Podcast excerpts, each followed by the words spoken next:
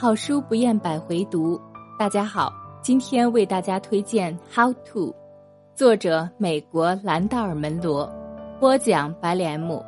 本期素材来自豆瓣读书。本节目由手艺人工作室出品。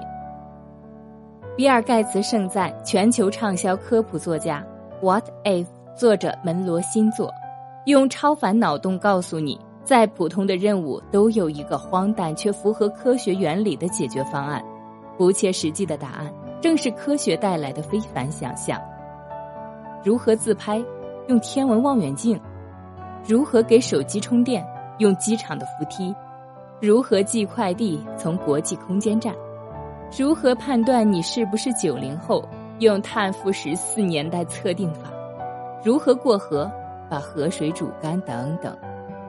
针对每个人都会在生活中遇到的普通问题，科学怪咖兰道尔·门罗用专业严谨的多学科知识和大出天际的脑洞，一本正经地给出荒诞却又有趣的回答，完全刷新你对这个世界的认识。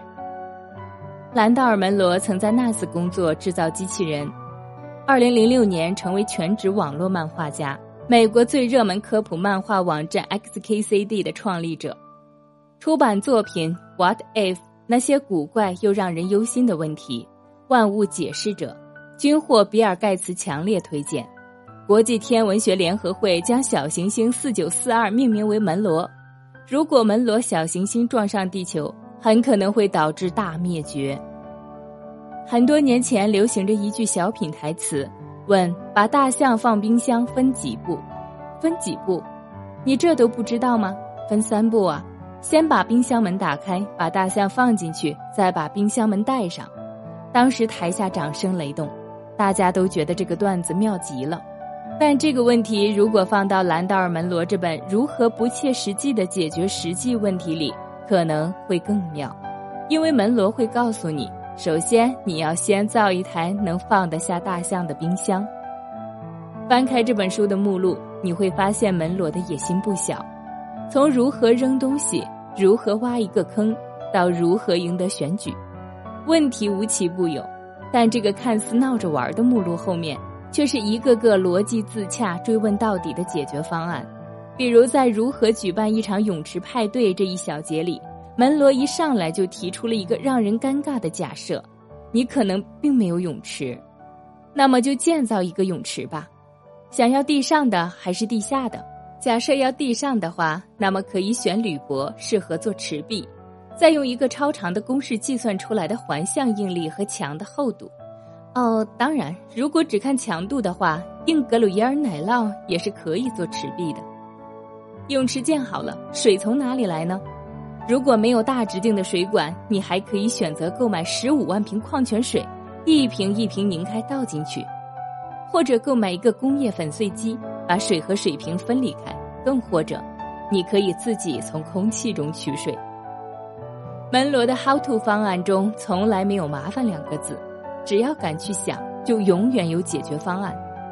这让我想起《牧羊少年奇幻之旅》中说的：“当你渴望得到某些东西时，整个宇宙都会协力帮你实现自己的愿望。”而在门罗这里，他的宇宙就是科学和好奇心，还带着一卡车的幽默感。